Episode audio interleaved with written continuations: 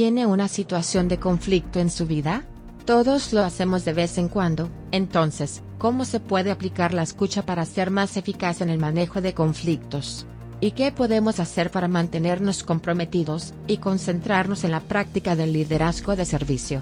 Hoy, le planteamos estas preguntas al experto en escucha, el Dr. Rick Van Bienvenidos. Soy su anfitrión, J.B. Adams. Cada semana en esta serie, les traigo conversaciones con líderes que buscan servir. Debido a que un líder es cualquier persona que influye en el cambio, queremos comprender no solo qué hacen los líderes, sino quiénes son y cómo pueden ser eficaces en un mundo que cambia rápidamente. Esperamos que aprenda algunas cosas sobre nuestros huéspedes, sobre nuestro tema y también sobre usted. Estas son historias de vida de liderazgo. Puede encontrar episodios de este y todos los demás programas de Victor Media en nuestro sitio web en victormediagroup.co. Y si le gusta lo que está escuchando, suscríbase y conéctese con nosotros en su plataforma de redes sociales favorita. El programa de hoy es la cuarta y última parte de esta serie de entrevistas con el Dr. Rick Van presidente del Leadership and Listening Institute y fundador de la organización sin fines de lucro Listening Wisdom. Ha tenido una carrera de 46 años en Rollins College en Winter Park, Florida, donde es profesor en el Departamento de Comunicación, impartiendo cursos sobre liderazgo y escucha. También es entrenador, consultor y orador. Todo este episodio está dedicado a las respuestas del Dr. Rick Bamolja y a las preguntas y comentarios sobre su enfoque de la escucha y el liderazgo, proporcionados por los oyentes de los tres episodios anteriores de esta serie. Las preguntas fueron proporcionadas por algunos de sus estudiantes, así como por ex participantes de la Leadership Mastermind Alliance, que era un grupo de aprendizaje multidimensional que Rick Van desarrolló, y entregó de 2006 a 2018. Revelación completa, me enorgullece decir que fui un miembro de este grupo, y tuve la oportunidad de aprender, y crecer no solo del Dr. Rick Van sino también de estas personas muy genuinas y líderes altamente efectivos. Bienvenido a usted, Dr. Rick Bamolley. Nuestra primera pregunta es de Teresa Camel de Orlando, Florida. Ella pregunta, ¿por qué crees que es difícil para la gente escuchar? Por varias razones. 1. No sabe cómo. Han estado escuchando desde que nacieron, pero probablemente no hayan recibido ningún tipo de educación o desarrollo sustantivo de un modo de comunicación que obtienen los otros tres, leer, escribir y hablar. Y creo que mucho de eso tiene que ver con eso, que la conciencia simplemente no está ahí, el conocimiento no está ahí. No hay estructura. Y luego, desde el punto de vista de la actitud, hay, como sabemos, muchos otros que optan por no escuchar. Excelente. La siguiente pregunta proviene de Karen Brandel de Annapolis, Maryland, y ella pregunta, ¿cómo mantienes tu estrategia de escucha con alguien que tiene puntos de vista tan opuestos que son beligerantes e irrespetuosos? ¿Alguna vez se ha sentido tan frustrado que perdió los estribos o terminó la conversación o la sesión de forma abrupta? Y si es así, ¿pudiste recuperarte? Creo que estas dos preguntas van juntas. Sí, es una pregunta de dos partes sobre cómo dirigir tus emociones versus dejar que tus emociones te guíen a ti. La respuesta a la segunda pregunta es, por supuesto, que he perdido los estribos. Cuando uno está trabajando fuera de su valor predeterminado, y no es consciente de las causas de su defecto en otras personas, continúan. Perder los estribos, por ejemplo, cuando no está de acuerdo o le gusta lo que dice otra persona. Para mí, cuando se presiona, el temperamento surge por defecto, probablemente de inseguridad. Ya sabes, tal vez la persona en realidad tenía más cosas correctas que decir que cosas incorrectas. Eso está en la segunda parte. La primera parte gira en torno a, ¿cómo lo haces, cuando alguien más está? Mi respuesta rápida es que no. Sí, porque están más interesados en su respuesta o reacción autobiográfica. Y realmente no están interesados en participar en ningún tipo de comunicación significativa. Entonces no tiene sentido, y vemos esto en la política todo el tiempo. Sí, vemos esto ahora mismo en nuestra sociedad y en nuestra política. Entonces, está proponiendo que cuando nos enfrentamos a alguien que se ha vuelto beligerante e irrespetuoso, lo más sabio podría ser alejarse, tomar un descanso.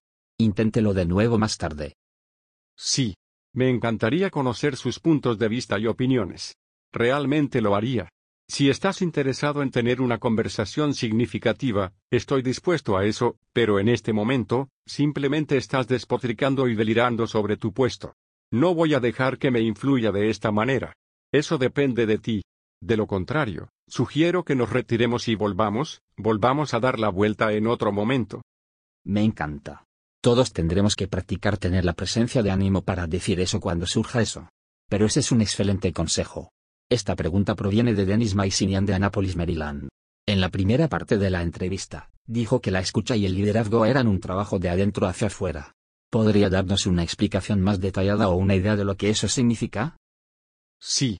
Con eso, quise decir que se trata realmente de tres competencias. Se trata de conocimiento cognitivo. Se trata de comportamiento, el lado conductual de hacer. Y luego pasamos a la competencia que nos lleva más allá del saber y hacer, al ser. Donde realmente lo integramos en nuestro ser, por así decirlo. Entonces, para mí, creo que escuchar, y también incluyo el liderazgo en esto porque veo el liderazgo en un contexto muy amplio, no se trata de posición, título, autoridad. Eso no tiene nada que ver con eso. El liderazgo y la escucha tienen más que ver con desafiar, abordar los desafíos adaptativos que se presentan en muchas formas en nuestra vida. Pero comienza desde adentro. Es un trabajo interno porque no puede simplemente apresurarse a cinco principios para enfrentar este desafío. Tienes que atravesar todas las capas de, bueno, ¿cómo pienso en esto? ¿Cómo me siento por esto? ¿Cómo estoy procesando esto? Para incluso ganar tracción lo suficiente como para que pueda comenzar a mirar el conocimiento y, finalmente, comenzar a hacer algo tal vez de manera diferente a lo que ha hecho antes. Entonces, para mí, es un trabajo interno, más que un trabajo externo. Exactamente. Me deja más claro que está más allá de lo que hace. Va incluso más allá de algo que practicas, aunque adoptarlo como hábito surge como resultado de una práctica, con compromiso. La gente habla del ejercicio como un estilo de vida de modo que ya no piensas en él. Solo hazlo. Y creo que eso es con lo que compararía esto, desarrollar la autoconciencia que viene al escuchar, para ser consciente en el momento de cómo estoy impactando este entorno. Eso me convertirá en un mejor líder, no porque esa sea mi intención, sino que mi intención es mejorar esta situación y lo haré demostrando liderazgo. Sí, exactamente. Y en lo que respecta al ejercicio, le daré un ejemplo en el que es un proceso de adentro hacia afuera. Desde COVID, he congelado mi membresía en el gimnasio. Hago ejercicio todos los días. Encontramos un sendero cerca de nuestra casa. Ahora corro y estoy hasta 5 millas por día. Eso es genial. Punto es un trabajo interno. Oh, hoy hace un poco más de frío. ¿Quiero salir? Tal vez me tomo el día libre. Soy tan suave, ya sabes, tal vez espero hasta mañana, la temperatura es un poco más cálida. Tengo que atravesar ese diálogo interno. Para poder incluso llegar al punto en el que estoy listo para ponerme mi atuendo para correr y luego seguir adelante. Sí, sí, tienes que encontrar el testamento. Todos los días, todos los días. Denis tiene una pregunta complementaria. Y dice así, sé que no le gusta dar consejos, pero, ¿hay algo más que puedas compartir sobre la pausa dorada y reaccionar o responder? Si pudiéramos hacer que más personas hicieran una pausa y respondieran en lugar de reaccionar instintivamente, ¿no seríamos mejores líderes? ¿Y cómo podríamos llevar este mensaje para ayudar al mundo a controlar los impulsos? Creo que Denise acaba de hacer eso con su pregunta. Ella describió la pausa dorada como silencio. Distinguió entre reaccionar, esa reacción instintiva, versus respuesta, que ha pensado en ello, no que haya una brecha entre no sentimiento y respuesta, porque, por supuesto, la hay. Pero he aprendido a tomar otra palabra para responder, que es apropiadamente. Responder de forma adecuada cambia la dinámica porque ahora tengo que pensar cuál podría ser la respuesta más adecuada en esta circunstancia. Y me gusta cómo lo conecta con el control de los impulsos, porque claramente significa, como dirías, que la pausa dorada trata sobre el silencio. En ese momento, la forma en que lo interpreto es que estás sentado con él por un momento para que puedas elegir cómo responder. Sí, y eso puede ocurrir en una situación de emergencia. No soy un técnico de emergencias médicas, pero me imagino que los mejores de los mejores son capaces de responder y, a través de sus acciones, están mostrando a sus otros colegas cómo hacerlo. Sí, es una elección. Pero tienes que tomar una decisión consciente, no una opción reactiva. Exactamente. Vamos a tomar un breve descanso y, cuando regresemos, escucharemos la opinión del Dr. Rick Bamoljay sobre cómo lidiar con los conflictos. Quédate con nosotros. La siguiente pregunta es de Patricia Whitty de Orlando, Florida. Ella comienza diciendo, Quiero agradecer tanto a JD como a Rick por compartir estos videos. Estoy muy agradecido por compartir, por la voluntad de ser vulnerable y por compartir esta hermosa historia. Su pregunta es esta, en el mundo de hoy, parecería que muchos de nosotros luchamos con la forma de abordar los conflictos de manera adecuada. ¿Qué recomendaría como lo más importante que podemos hacer para cambiar eso? Interesante, me estoy preparando para dar un curso de posgrado sobre manejo de conflictos en Rollins, y también estoy preparando un curso de pregrado sobre conflicto y comunicación.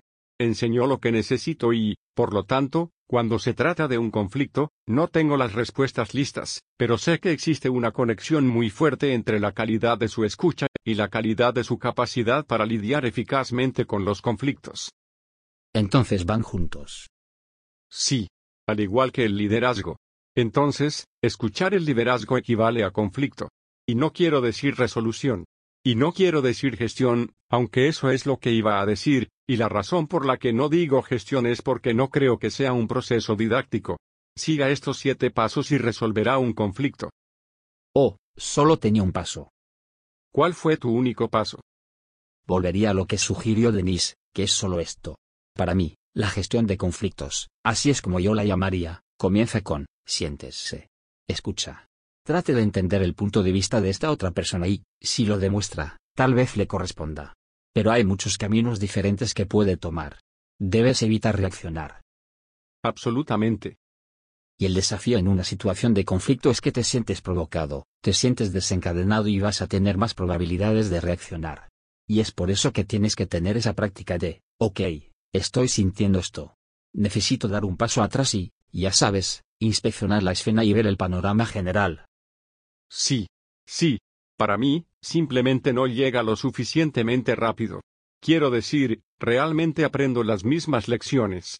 Y, por lo tanto, se trata de pasos pequeños e incrementales durante largos periodos de tiempo en lugar de un gran aprendizaje gigante que está teniendo lugar. Y tengo una epifanía y la tengo. Y tenemos un conflicto que está resuelto. Parece que el proceso de dos pasos adelante, un paso atrás es más de la forma que se me ha revelado. Bueno, voy a obligarlo a hacerlo, si no es manejo de conflictos, ¿cómo lo llamaría? Yo lo llamaría manejo de conflictos y liderazgo desde adentro hacia afuera, porque para mí, un conflicto es un desafío adaptativo. No hay una solución. No es como un problema técnico. El micrófono se rompe. Solo seguimos los pasos, lo solucionamos, o arreglamos el micrófono o compramos uno nuevo. No sucede así con un conflicto. Para cualquier desafío adaptativo, tenemos que resolverlo, encontrar una manera. Puede que sea la misma persona, pero ahora tenemos un desafío diferente que se ha colocado en nuestro mundo. Sí, y está en varios niveles porque cada relación se basa en una serie de situaciones. Por lo tanto, puede resolver esta situación y puede que haya resuelto o no el problema de la relación. Sí. Y también, si eres cercano a alguien, tienes una historia y la historia tiene un bagaje. ¿Cómo recibes una maleta que te han dejado en la cara hace 20 años, como si la hubieras comprado nueva? Y se revela de nuevo cuando se abre, y no te gusta lo que hay en esa bolsa. Sí, bueno, quiero decir, vas a pasar tiempo con tus estudiantes. Tendrás mucho tiempo para desempacar esta maleta, no tenemos tiempo para desempacar hoy. Pero tengo mucha curiosidad por saber cómo abordaría la pregunta que se está haciendo. ¿Quiero resolver este conflicto? ¿Y con qué frecuencia la gente simplemente dice, no tengo ganas de hacerlo hoy? Sí. Bueno, con una variedad de estilos de conflicto diferentes. Quiero decir, cuando hago la evaluación, si soy honesto conmigo mismo, evito. Hay lugares donde evitar es el momento adecuado. El ejemplo que se presentó ante nosotros, donde tienes a una persona que tiene opiniones muy fuertes, tal vez ese sea el momento de evitarlo. Ahora, si puedo preguntar, parece que estás usando el ki. Sí. Thomas Keyman. Sí. Yo también soy un gran admirador de eso. Sí, y lo he tomado varias veces, como estoy seguro de que lo ha hecho. Y si soy honesto conmigo mismo, hay un cambio. Ahora, no soy un evasor al 100%. Sabes, ahora soy más un colaborador. Pero eso es porque estoy trabajando para intentar que eso suceda intencionalmente. Sí, la colaboración es algo en lo que todos podemos trabajar porque, de todas las opciones, esa es la que requiere el esfuerzo más consciente, en mi opinión. Sí, El mensaje está diseñado para poder dar el espacio más amplio para responder, y si tienes tiempo, puedes pensar en todo tipo de cosas diferentes como yo. Cualquier tipo de pregunta reflexiva que dé suficiente espacio. Por ejemplo, estoy aquí para. Como indicación. Sí. Las palabras operativas, por supuesto, son aquí y para. ¿Podrías responder a eso? Bueno, estoy en esta entrevista para agregar a la colección de entrevistas de liderazgo de servicio que, o podría ir en una dirección completamente diferente. Estoy aquí para. ¿Por qué no pruebas ese? Podrías hacer eso en cualquier situación. Sí. Estoy aquí para crear conciencia sobre el estilo de liderazgo de cada individuo para que puedan elegir conscientemente cómo quieren actuar en el mundo. Potente. Lo sacas, lo sacas. Es mi propósito. Quinn lo ha descrito de una manera muy simple pero creo que profunda. Ella dice, cuando tienes claro tu propósito, te da pasión, y cuando tienes pasión, tienes poder. Las tres P el poder de ejecutar. Pero ha sido muy claro a propósito porque ese se convierte en el filtro por el que todo puede pasar en términos de decisiones a tomar. Las cosas son a propósito o fuera de propósito, encajan dentro del propósito o no. Y si están fuera de propósito, no tiene sentido siquiera dedicarle mucho tiempo. Así que creo que es tener muy claro lo que realmente importa, y también revisarse a sí mismo a diario. Como me registré, echa un vistazo. Me reviso por la mañana conmigo mismo y salgo antes de irme a dormir. Entonces, si puedo, mi interpretación son estos dos pasos. Primero, averigüe cuál es su propósito. No sé cuánto tiempo debería llevar eso, pero podría llevar un tiempo. Y el segundo paso es que, una vez que tenga claro su propósito, debe evaluar qué también lo está haciendo. Sí, exactamente. Y también tenga en cuenta que su propósito puede cambiar con las estaciones de su vida. Pero siendo fiel a eso. Muy bien, tenemos una última pregunta. Esta pregunta es de Becky Nicolo de Waynesville, Carolina del Norte. Y podemos llevar esto a donde quieras llevarlo, Rick. ¿Quieres saber cuáles son los planes de Rick para el futuro y qué le gustaría seguir a continuación? Bueno, esa es una gran pregunta y acabo de completar un proyecto en las últimas dos semanas de un curso en línea Escuchar Paga. Me tomó 30 años. Gracias, Linda, por esa pregunta. La siguiente pregunta proviene de Carl Chancy de Orlando, Florida. Comienza con un comentario. Conocer a Rick ha tenido un gran impacto en mi desarrollo personal y profesional. Comenzó con una sola clase en Rollins y progreso a muchas más. Siempre estaré agradecido por la oportunidad de conocer a Rick, y compartir algo de la sabiduría que me impartió con otros. Y Carl también tiene esta pregunta. Mi pregunta para Rick es, ¿cómo lo hace? ¿Cómo se mantiene concentrado? encaminado y sigue participando. ¿Cuál es la voz interior o la motivación que lo hace seguir adelante? Es mi propósito. Quinn lo ha descrito de una manera muy simple pero creo que profunda. Ella dice, cuando tienes claro tu propósito, te da pasión, y cuando tienes pasión, tienes poder. Las tres P el poder de ejecutar. Pero ha sido muy claro a propósito porque ese se convierte en el filtro por el que todo puede pasar en términos de decisiones a tomar. Las cosas son a propósito o fuera de propósito, encajan dentro del propósito o no. Y si están fuera de propósito, no tiene sentido siquiera dedicarle mucho tiempo. Así que creo que es tener muy claro lo que realmente importa, y también revisarse a sí mismo a diario. Como me registré, echa un vistazo. Me reviso por la mañana conmigo mismo y salgo antes de irme a dormir. Entonces, si puedo, mi interpretación son estos dos pasos. Primero, averigüe cuál es su propósito. No sé cuánto tiempo debería llevar eso, pero podría llevar un tiempo. Y el segundo paso es que, una vez que tenga claro su propósito, debe evaluar qué también lo está haciendo. Sí, exactamente. Y también tenga en cuenta que su propósito puede cambiar con las estaciones de su vida. Pero siendo fiel a eso. Muy bien, tenemos una última pregunta. Esta pregunta es de Becky Nicolo de Waynesville, Carolina del Norte. Y podemos llevar esto a donde quieras llevarlo, Rick. ¿Quieres saber cuáles son los planes de Rick para el futuro y qué le gustaría seguir a continuación? Bueno, esa es una gran pregunta y acabo de completar un proyecto en las últimas dos semanas de un curso en línea Escuchar Paga. Me tomó 30 años. Iba a decir que fue toda una vida. Sí. Y con la dinámica de cómo aprendemos hoy, sabía que una presencia en línea es importante. Así que creé el curso de Escuchar Paga en línea. Rick, entonces, ¿qué deben esperar los participantes cuando hacen clic en este curso? Estarán equipados con un sistema completo sobre cómo escuchar, liberar y tener éxito. Bueno, nos has dado a todos un gran valor y, como dije, gracias de nuevo. Y a los oyentes. Sigan escuchando. Tenemos más en la serie sobre liderazgo de servicio, y quizás más oportunidades con Rick en el futuro. Haz que hoy cuente. Puede encontrar episodios de historias de vida de liderazgo, y todos los demás podcasts de Victor Media Group en victormediagrow.co. Historias de vida de liderazgo fue creado por J.B. Adams, con la producción ejecutiva de Gerard Mitchell, con el diseño de sonido de Gerardo Abril, y la asistencia de escritura de Clara Mount. La misión de Victor Media Group es hacer del mundo un lugar mejor convirtiéndonos en mejores personas. Si te gusta este programa, síguenos en Victor Media Group en tu plataforma de redes sociales favorita. Soy JB Adams, y hasta la próxima, recuerda, la vida es para servir.